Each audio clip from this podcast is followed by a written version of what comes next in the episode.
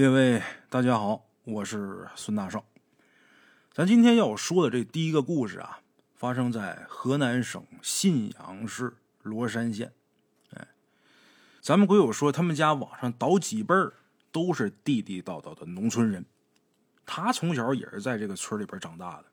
他们那村叫谢里村，哎，谢谢的谢，赵钱孙李的李，谢里村。为什么叫这名呢？相传呢，在清朝年间，李鸿章李大人因为出公差路过这地方，正好也是赶巧那年呢，他们这地方闹水灾，地里庄稼颗粒无收。李中堂李大人从哪这地方路过，一看这村里老百姓快饿死了，赶紧给发钱发粮，就这么的把整个村的人的命给救了。李鸿章李大人走了之后呢，这些老百姓也是为了感谢李大人，所以呢，就把这村子改叫谢李村了。哎，谢谢李大人的意思呗，谢李大人的救命之恩呗。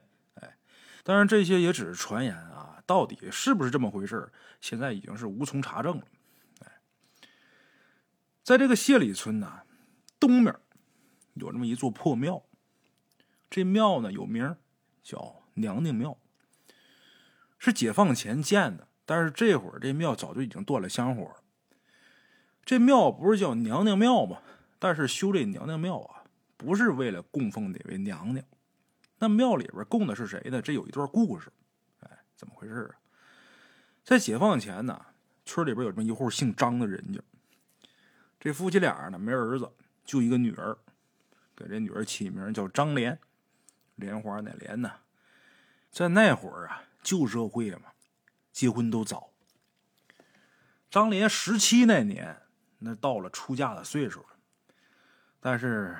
家里边没张罗给她找婆家，结果呢，这二八有余的大姑娘就出了一件在当时来说这个有辱门楣的事儿，怎么的呢？怀孕了。起先家里边呢不知道，但是时间越来越长，这肚子越来越大呀，这显了怀了，藏不住了，这家人才知道。咱们现在这时代是提倡自由恋爱、自由婚姻。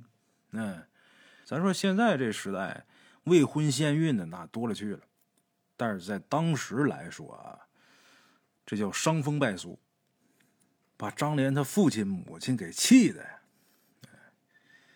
打的，得问呢，孩子是谁的呀？谁的种啊？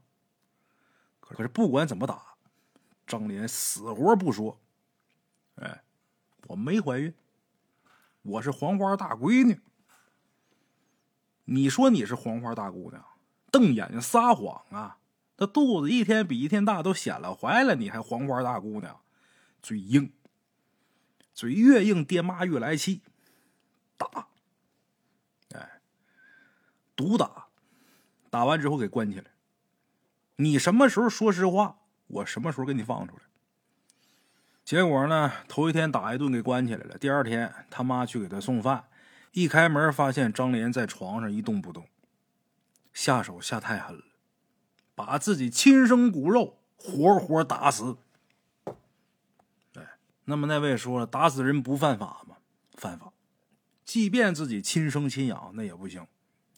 咱明白这道理，那张莲他爹妈也明白，自己闺女因为怀了孕了。让自己给打死了，这事儿没法说呀。两口子不敢声张，对外说张莲得病了，哎，得疾病，人死了。之后草草下葬，在村东头找了一片荒地，把这尸首给埋了。咱这故事也从打这儿就开始了。把张莲埋完之后，可就开闹鬼了。张莲死了一个多月吧，村里边有这么一个姓白的妇女，这女的呀，是因为回娘家有事儿，往回赶的途中啊，又发生一点意外，所以呢，快到家的时候得接近咱们现在钟点，夜里边十点来钟，在回家的路上，村东头，哎，打张莲那个坟地附近路过的时候，就看见地里边蹲一个人，他本以为呀。是有贼夜里边要偷地里边种的粮食。这女的呀，胆儿挺小，她也不敢贸然再往前走，她也怕被这个贼发现。你说我一个女人家是吧？本身她是贼，也不是什么好人呢。万一做点别的事儿，那不吃亏了吗？不敢贸然再往前大摇大摆的走，蹲到道边那个草丛后边，就观察地里这人他要干嘛。还心想借着这月光，哎，我看清楚这家伙长什么样，明儿啊报官去。还有这个想法。可蹲到这草坑里边之后啊，就听这贼呀在那哭哭啼啼的。再仔细一看呢，是在地上蹲着，好像是在哭。月亮挺大，之前呢稍微有点薄云，看的还不是那么清楚。这会儿来了一阵风，把这个薄云给吹散了，月亮光整个下来了。他看清，在地上蹲着这位，头发垂下来，有一大半脸挡上了。剩那一少半露出来了，惨白惨白的，哎，让这月光给照的，很是瘆人。看这脸一点血色没有，我不知道列位有多少见过遗体的，那个白呀，不是说身体不好那个白，一点血色没有那个白。他本以为这是个贼。结果发现这不是个贼，这应该是他妈见了鬼了，没忍住，吓得一长喘气。这一长喘气，他就有声音。蹲那位可能也听见声音了，猛地把头这么一抬起来。姓白这女的一看，尿了裤子了，本来挡半边脸。露那半边看不出来是谁，结果这一抬头，这整张脸都露出来了。谁呀？张莲。死了一个多月了。哼，见鬼了！大半夜见鬼，而且一个女的，在这荒郊野地，虽说离村不远吧，附近可没住户啊。想拔腿跑。可这会儿俩腿就跟他妈灌了铅一样，就跟瘫痪了一样，支配这俩腿动的神经这会儿麻痹了，这腿动不了。给他最直观的感觉就是使不上劲。一着急，一愣神，再回头一看，张莲不见了。之前不是在那蹲着吗？这会儿不见了。他蹲那地方，往旁边能有个二三十米，就是张莲那新坟。在那缓了好一会儿，这俩腿可算有知觉了，拔腿就往家跑，不敢往两边看，不敢回头，就看脚底下路，往家跑。回去之后缓了一整天，第二天发高烧。过了两天，这烧退了，出去跟大伙聊天的时候，就把这话跟大伙讲，大伙都以为他造谣，哎，哪有那事儿啊？哪有鬼呀？可从那开始啊，这村里这事儿越来越多，哎，越来越多人说自己大半夜在村东头那地里边见过一个女的的身影。这女的在张莲那坟附近转悠，但是是不是张莲不知道，没看着脸，谁敢去细看细打听啊？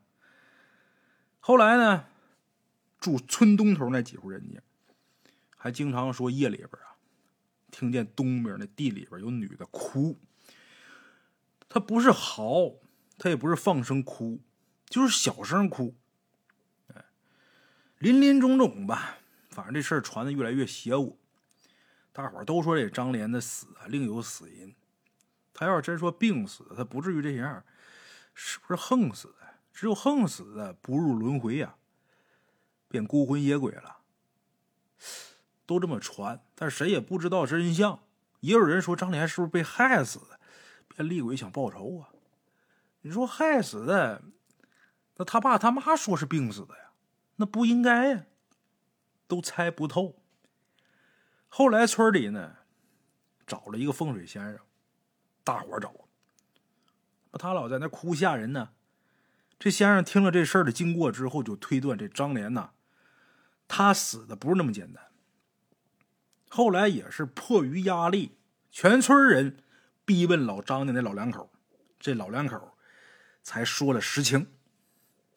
他干那个有辱门楣的事儿，实在是生气。问他那男的是谁，他又不说，越不说越生气，越生气下手越狠。本来就想打两下出出气，没成想下手下重给打死了。先生一听这含恨而死的人，那最容易出事儿。张莲日后必定会化为厉鬼，那怎么办呢？你说给他超度吧啥的，先生没那能耐。但是呢，知道这种事儿怎么弄？最稳妥的办法，把他那坟给他推平了，原地起一座庙，让这庙压着他。这庙在上面压着，哎，什么厉鬼也翻不了身。用庙压着，用塔镇着，不仅能压一方邪祟，而且可保一方平安。像建塔那不行，那费了劲了，工程量也大，也也，再一个也费钱，那得从打外边找会建塔的人呢。得了，给盖庙吧，庙简单。就跟盖个小房似的，行，就这么，就给建了个庙，不大，能有一间房那么大吧，但是人能进去，里边也没有什么像，有个牌位，牌位上四个字“娘娘之位”，也不是供的哪位神仙哪个娘娘，其实就是这张莲女子的坟嘛，给推平建庙，里边这牌子就写了个娘娘，哎。这庙刚建好的时候，一开始啊，还有不少村民呢，到这里边去给上个香，哎，去给拜拜供。等到后来到新社会了，破除封建迷信，这娘娘庙也就没人供了。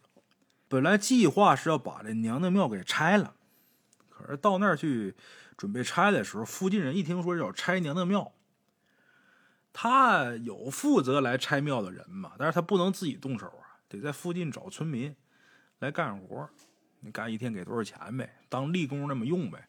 结果一听说拆他妈娘娘庙，谁他妈也不干，给多少钱也不干。然后一来二去的，就这娘娘庙就没人管了。虽然说没有香火，但是也没人破坏的，就一直保留下来了。关于这娘娘庙这些往事啊，咱们鬼友他是小的时候听他爷爷给他说的。起初呢，鬼友也是不相信，因为。这东西就跟那个八十岁老头没事编故事说出那玩意儿差不多。咱们鬼友也合计，我爷爷这也是弄个故事，没事逗我玩呗，也没当真。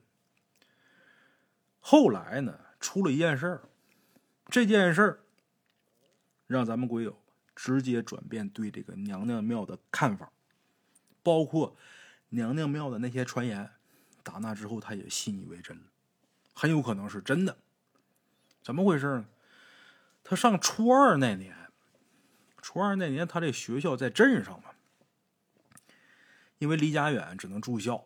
周五呢，放学回家；周六、周天在家。哎，等到那个周天下午的时候再返校。每周五，一般学校都会提前几个小时放学，学生得回家嘛，啊，住校学生得回家，道上得给留出空。那天就是周五。学校下午提前放学，放学之后，咱们国友背着书包往家赶，走到半路的时候，这天呢就开始阴。从打学校走的时候，这天还挺晴的，走到半路的时候，这天就阴起来了。抬头往上看，这乌云密布，地上刮着凉风，下雨之前必刮风啊！看这架势，这场雨应该不小。好在当时咱们国友离家也不是很远了，赶紧往家走。这云呐聚的太快，黑压压的，没一会儿感觉就要掉下来了似的。紧接着这雨点就下来了，没打雷，这雨点就下来。下一开始下的小啊，哎，但是这雨点可挺大，黄豆粒儿那么大，往脸上淋，往书包上砸。他那书包，那时候那书包不像现在这个啊，在外边有这个。防水的功能，还是那种帆布的，那一淋湿里边的书啊，估计就都阴坏了。他上学那会儿啊，把这书看的比什么都重啊，可不能弄脏了、弄坏了。这雨下来着急了，离家还有一段距离，前面不远呢，就是娘娘庙。他这会儿就在村东头这地方，当年埋这个张莲那地方。哎，眼看这大雨就要下来了，这会儿你看这雨点有点稀了，马上就密啊。就心想我去这庙里边躲躲，紧跑两步就进了这个娘娘庙。这庙咱前面说了一间房子那么大，不大，但是一个人在里边还行。这屋里边有一张八仙桌，这八仙桌啊有一条腿还断了。桌子上呢摆了几个破坛子，里边有一些乱七八糟的一些杂物，还有一些枯枝败叶，也不知道谁捡来放这的。刚躲进来没两分钟，外边这大雨就下来了，噼里啪啦的。也不知道是因为下雨，还是说这庙里边啊见不着阳光的原因啊，就觉得这里边比外边蛮冷。一进这里边，外边刚才虽然说有风，但是不像这里边这么阴冷。在这里边待了一会儿，打了好几个寒颤。外边这会儿大风也起来了，夹杂着这大雨，从打门口往这个娘娘庙里边吹。本来就冷，这么一弄更冷。咱们鬼友干脆把这门就给关上。本来这庙里边就暗，外边天又阴，这门一关，那更暗了。把门关上之后呢，这屋里边就勉强能看清东西了。哎，这时候咱们鬼友身体上最大的感受就是冷，哎，然后想起来自己书包里边还有半盒火柴。那么那位说他上学带火柴干嘛呀？那时候学校里边。流行玩弹火柴头，哎，把手摁着那火柴杆把这头呢放这个火柴盒上，拿手指头一弹，这火柴呢就划着飞出去了。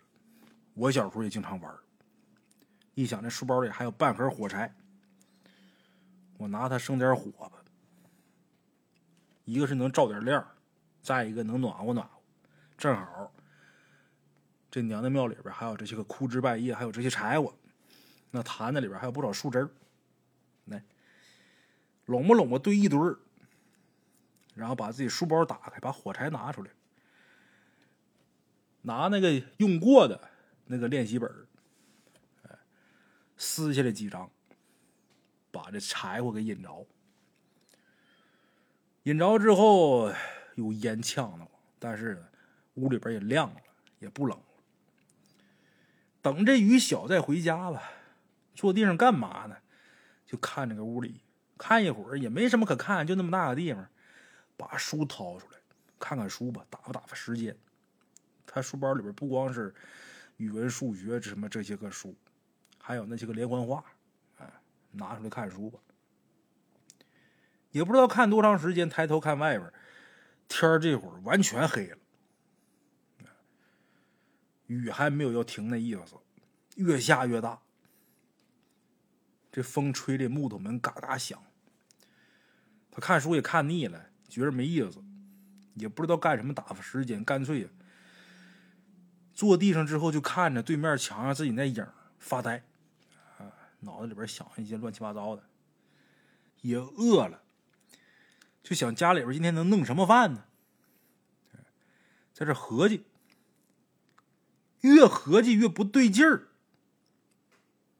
但是就不明白哪儿不对劲儿，想着想着，突然间意识到，对面墙上的影子不对劲儿啊！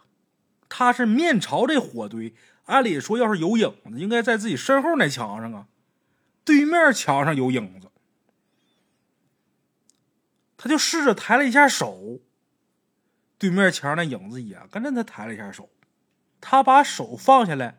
对面墙那影子也把手放下来，他又快速的抬起来另一只手，对面也抬起来，但是明显动作慢了半拍就这一瞬间，小的时候他爷爷给他讲那些关于娘娘庙的故事，全想起来了。好家伙，这地方可不敢再待了，赶紧拿起书包就想往家跑。再看对面这墙，那影子啊也变得更长了，感觉好像从坐着那个姿势变成站起来一样。看到这情形，哪敢耽误，拔腿就往门外跑。跑到这门这位置，伸手就想开门，但是刚把这个门拉开一条缝，感觉屋里边啊好像有另一个人一把把门就给推上了，砰一声就给关上，怎么拽都拽不动。就好像他往里拽，那个就拿手这么顶着门不让他开一样。木头门，那么多年早就破败不堪了，就硬拽拽不开。这人好像不让他出去，正不知道怎么办呢，突然间感觉到一双冰凉的手从打背后死死的掐他脖子。他本能的拿手去抓呀，但是什么都抓不着，就感觉那双手力气特别大。没多大会儿功夫，咱们国友浑身就没劲儿，人就倒地上。这火光把他这影照墙上，他就看见他的影上面还骑着一个黑乎乎的影，伸着俩手掐他脖子。就在这人快要昏死过去的时候，就听见“砰”的一声，外边一股大风把这庙门给鼓开了，夹杂的雨水从那门口灌进来，连风带雨的，这一下就把。剩的那点火就给吹灭了。这火一灭，庙里边一片漆黑。与此同时，他就感觉到自己脖子上那股劲儿一下就消失了。躺地上呼呼喘几口气，站起来冒着雨，一路往家跑，书包都不要了。一开始发现这影子的时候，还惦记着拿起书包再往家跑，这会儿什么都顾不上，跑到家鞋都丢了。回家之后跟家里边一说这事儿，他妈把他这衣领一扒开，脖子上就人手掐那印儿，青紫青紫。后来他怎么高烧，他家人怎么去把这书包给他拿回来，这些啊，咱就不讲。他那天大概就是被娘娘庙里边那不干净的东西给害了，但是没害死。那天这东西借着火光化成影子，想要他命。后来这个风雨把这火给灭了之后我，这影子映不出来了，他也就阴差阳错的躲过这一劫了。再后来，这娘娘庙后面那条河呀，要拓宽河道，这娘娘庙呢也就给拆了。据说拆那天啊，大中午的，突然间就阴天了，大伙儿都说不能拆，但是施工队不管这个呀，最后还是把庙给拆了。好在也没发生什么意外。拓宽河道之后，在原本娘娘庙那地方就修了一座桥。他这桥修完之后，他妈怪了，有不少人在桥上走着走着的时候就掉水里边，或者说骑车过桥的时候本来好好的，突然间感觉这车子就不受控了，然后一头就栽河里边。没几年就死了好几个人。再后来，干脆就把这桥也给拆了，往北挪了一里地，又修了一个新桥。这新桥修完之后，就再没发生过什么怪事这桥上的那些怪事也不知道跟这个娘娘庙有没有关系。哎，包括娘娘庙里边想要害咱们鬼友那影子啊，他是不是张莲，也不清楚。还有张莲，他到底是因为什么死的？其实这也是个谜。有人说呢，确实就是跟谁俩有事儿。然后他父母下手下重给打死了。有的也说呢，张莲就是黄花大姑娘。她那肚子一天比一天大呀，极有可能，是生病了，肚子里边有积液。爹妈就以为是她跟谁俩有事儿不干净，怀孕了，打她问她，那她没那事儿，她能承认吗？结果给活活打死，那那姑娘心里边能不委屈吗？如果这张莲呢，真是因为生病啊，这肚子里边有积液积水啊，一天比一天大，被他父母误认为是跟谁不干净怀孕，然后给打死了，这真是太冤了。那如果是前者呢，就是他真跟谁有事啊？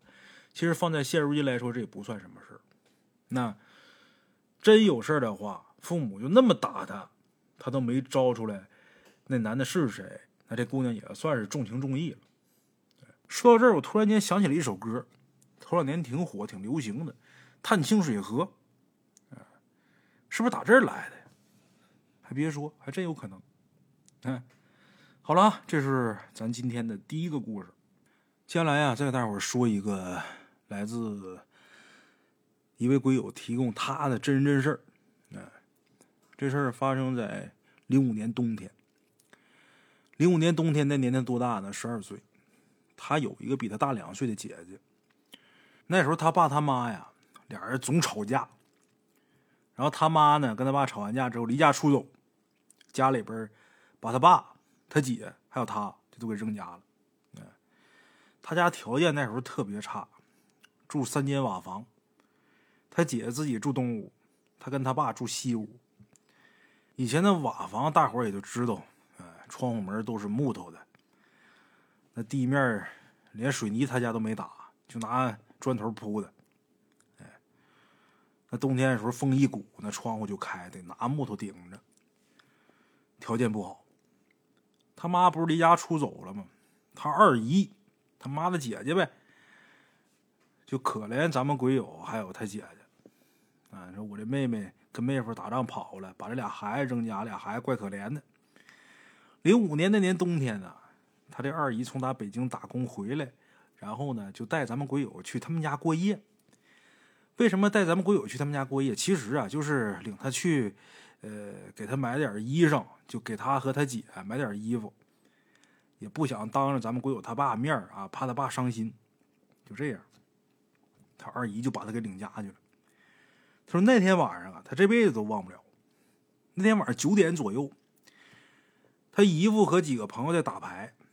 他跟他表弟呢，俩人挤一张床上准备睡觉。透过这窗户看外边，那天天特别黑，黑的可怕。大雪纷飞，外面那个风声呼呼的，往耳朵里边灌。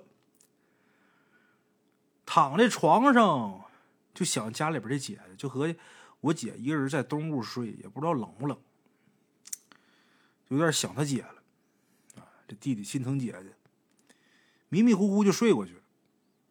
等第二天一早，他二姨把他叫醒，然后他吃完饭，拿着他二姨给他和他姐买的衣服就回去了。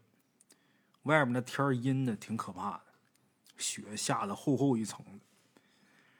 他也着急回家，回家跟他姐一起穿新衣裳，一路小跑回去。到家之后啊，外屋地里门呢还锁着呢。哎，敲敲门，他爸给开的门。怕这冷风灌进来，他进屋之后，他爸把这门赶紧就给关上了，然后他爸就进西屋睡觉去了。哎，他高高兴兴的拿着这些衣裳跑到东屋，给他姐看吧。结果推门一看，他姐这会儿啊，在床上缩着，这明显是刚哭过。他弟弟问他姐姐：“你咋了？”他姐一看他回来，砰一下坐起来，就问他：“小弟，你昨晚回没回来？”他说：“我没回来，我在我二姨家睡觉呢。”他姐说：“你回来了，你昨天晚上回来敲窗户，敲我窗户啊？那不是你呀？半夜一点多敲我窗户，你一边敲一边还说‘姐，我回来，姐，我回来了’，我还开始哭。”他说：“姐，我没回来呀，那天黑都看不见人，风那么大，谁半夜往家跑啊？”他姐说：“那就怪了。我说昨天晚上那声音很像你，但是跟你说话有点区别，我就没敢开。”昨天晚上一点多，我就听见你在外边梆梆梆敲我窗户，一边敲一边喊：“姐，快开门，快开门！”然后我就问我说：“你咋回来了呢？”然后你也不说话，啊一会儿又敲窗户让我开门，我太害怕，我听那声音像你，但是又有点不像，我吓哭了，我就喊我爸，我怎么喊也喊不醒，我就缩床上也不敢动。他一直敲到夜里边三点多，我吓得一晚上没敢睡。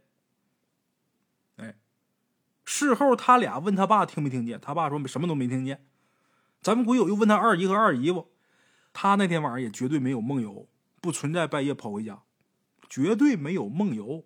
然后呢，也没有出那屋，因为他姨夫打了一宿麻将。零五年的冬天的事儿，这事儿基本上是成了咱们鬼友跟他姐的心理阴影。这姐俩谁也闹不懂，当年。敲窗户、骗他姐开门的那人到底是谁？他到底是不是人？哎，好了，我是孙大圣，咱们下期见。